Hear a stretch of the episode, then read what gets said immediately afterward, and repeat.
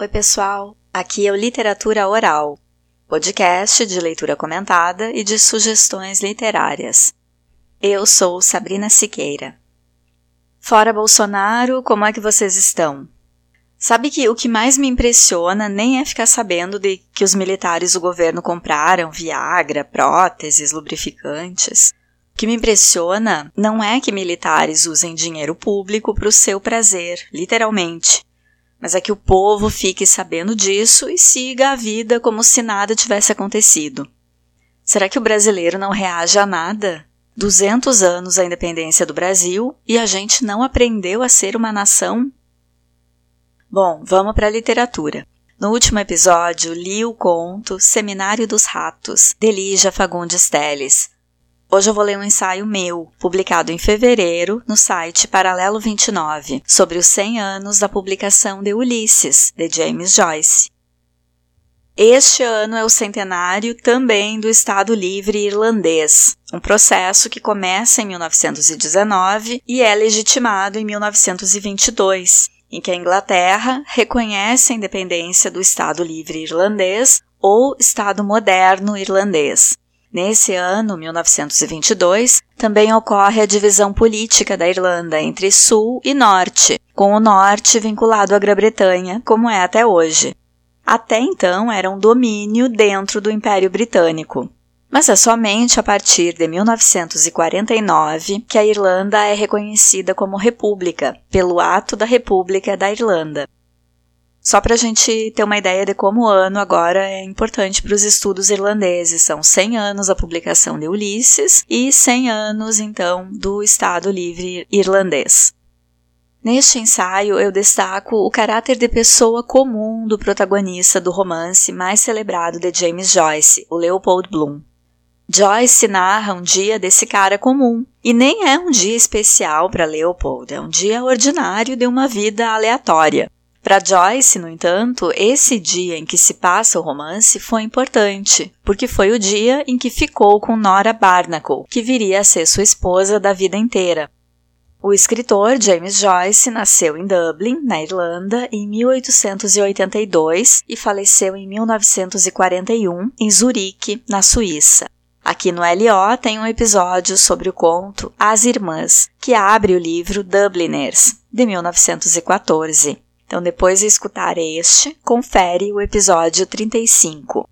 Te inscreve no meu canal do YouTube, deixa teu like para colaborar com literatura oral e vamos à leitura. No próximo episódio, volto com alguma leitura comentada ou sugestão literária. Um abraço!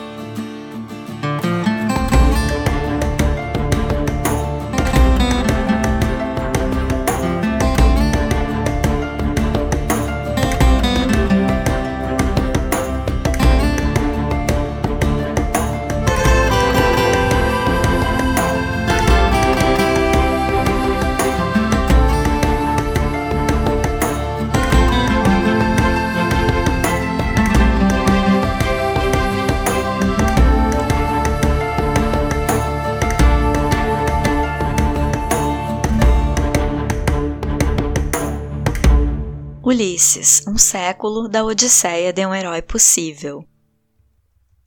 James Joyce gostava de datas, era afeito a significados nos números. Gostava de lançar seus livros no aniversário, por exemplo. O maior deles, Ulisses, coincidiu com os 40 anos, em 2 de fevereiro de 1922, e está completando 100 anos, portanto. Apesar de ser um calhamaço, o tempo narrativo de Ulisses concentra-se em um único dia, 16 de junho de 1904. No decurso desse dia, um cidadão comum, chamado Leopold, pensa na relação com a esposa, Molly, anda pela cidade e encontra um jovem amigo, Stephen Dedalus. Há alguns anos, o universo literário comemora o Bloomsday nessa data, em homenagem ao livro mais famoso do escritor irlandês James Joyce. Esse dia de 1904 foi especial para JJ, porque foi o primeiro encontro sexual com a futura esposa, Nora Barnacle, a quem ele dedica essa obra. Joyce começa a escrever Ulisses em 1914, no clima de estarrecimento pela Primeira Guerra Mundial, e é também o ano em que ele lança Dubliners, o livro de contos. Ulisses é, portanto, um livro gestado enquanto o mundo está fragmentado e contém esse espírito de descompasso. É dividido em 18 episódios ou capítulos de estilos diferentes uns dos outros. Neles, o escritor aproveita o nome e a essência de 18 dos 24 cantos da Odisseia, de Homero, na história épica grega, o herói Ulisses, ou Odisseu, dependendo da tradução, depois de ter participado da Guerra de Troia por 10 anos, inicia uma jornada de retorno ao lar, Ítaca, onde é rei e tem à sua espera a esposa fiel, Penélope, e o filho saudoso, Telêmaco. O retorno demora mais uma década, na qual o destemido e astuto Ulisses desbrava mares, sobrevive a encantamentos, engana gigantes com truques de linguística e seduz deusas. O clássico de Joyce pode ser lido como uma paródia dessa epopeia, sendo Leopold, Stephen e Molly os correspondentes de Ulisses, Ulisses ou Odisseu, Telêmaco e Penélope. Notem que em Ulisses, Stephen não é filho de Leopold, é um amigo próximo a quem ele quase considera como um filho. Mas o romance de Joyce acontece no século XX e Leopold é nada heróico ou disposto a desbravar os perigos do mundo. Antes está comprometido com as tarefas de casa e angustiado. E sua esposa, Molly, não é nem um pouco fiel como Penélope, que distraía os pretendentes, desfazendo à noite o bordado que tecera de dia. Molly nunca receberia o epíteto de recatada e do lar, já que é sapeca e nada caseira. Ela trabalha como artista, canta na noite, aceita o flerte de amantes. Outro clássico literário que influencia a escrita de Ulisses é Os Contos da Cantuária, do inglês Geoffrey Chaucer. Dessa obra de 1476, Joyce aproveita a técnica de escrever cada conto ou episódio barra capítulo em um estilo diferente, o que também pode ser atribuído à fragmentação que o autor via no mundo em guerra. Os estilos variados sugerem as diferentes formas como uma mesma história pode ser contada. Especialmente um dos contos de Chaucer é a influência na composição do casal Molly e Leopold. Trata-se de A Mulher de Beth, em que a protagonista, Alison, é uma senhora que já casou cinco vezes. Diz ter a fórmula da perfeição conjugal, que seria casar com idosos ricos, e é uma entusiasta da ideia de que o homem devia servir a mulher, Direto do medievo, Chaucer dá vida àquela que pode ser considerada a primeira personagem feminista da literatura em língua inglesa, e ela reverbera em Ulisses, que ficaria conhecido como o avatar da pós-modernidade. O comportamento liberal de Alison com o corpo e com a sexualidade ecoa em Molly Bloom. Para Chaucer, o tempo em que escreve os contos era o prenúncio do final do feudalismo, para Joyce, o tempo da escrita encontraria a modernidade que desabrocharia no pós-guerra.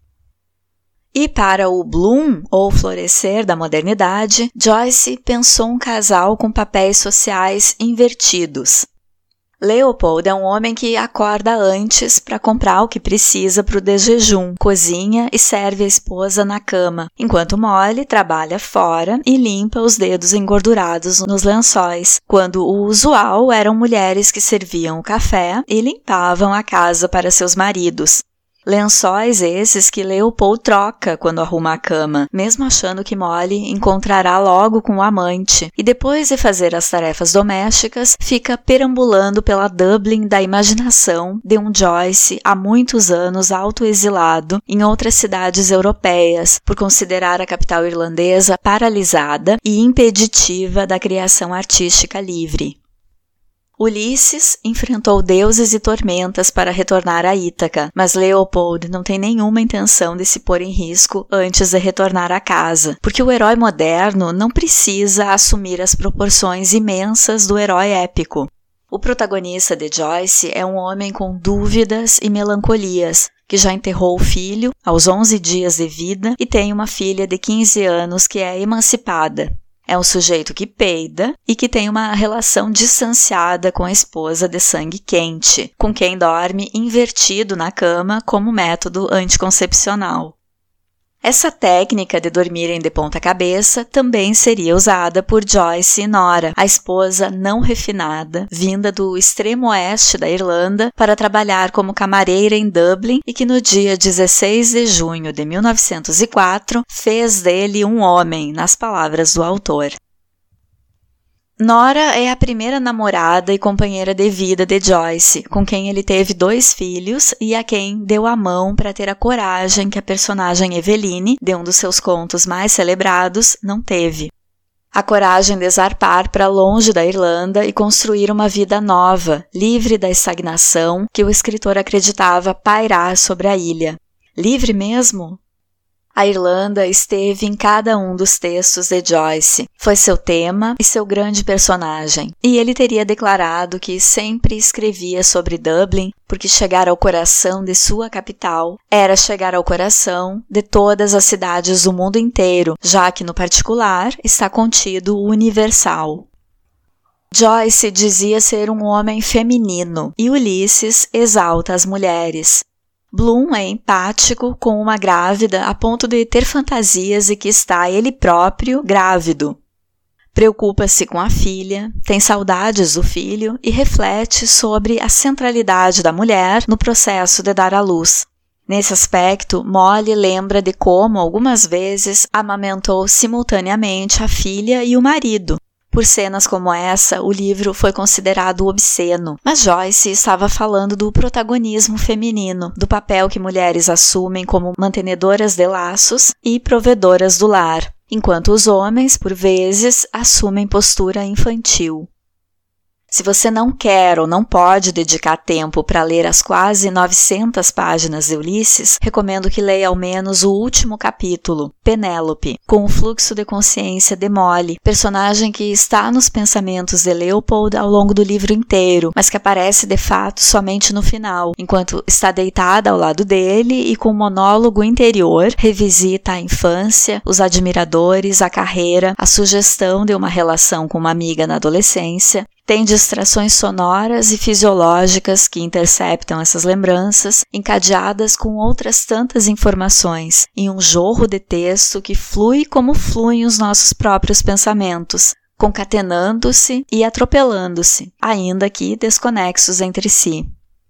A voz da mulher moderna e livre que é Molly encerra o livro nomeado como herói grego, contando ao leitor que foi ela quem fez o marido a pedir em casamento, ao que ela responde sim. Ulisses termina com um repetido e estrondoso sim.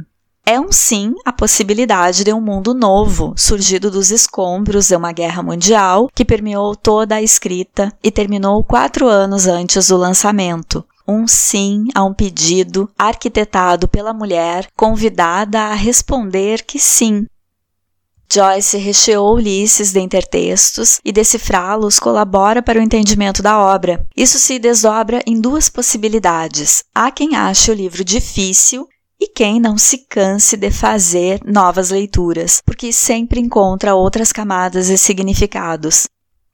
Além da importância das duas obras literárias que foram as influências principais, a Odisseia e os Cantos da Cantuária, também salpicou lendas, mitos e canções de tradição irlandesa. Todos esses assuntos abordados por Joyce fazem de sua obra-prima, ao mesmo tempo, um tributo à Irlanda e uma obra inovadora ao tratar de temas tabu, além de um tanto jocosa e cômica, fazendo jus ao humor irlandês, calejado em rir dos próprios infortúnios.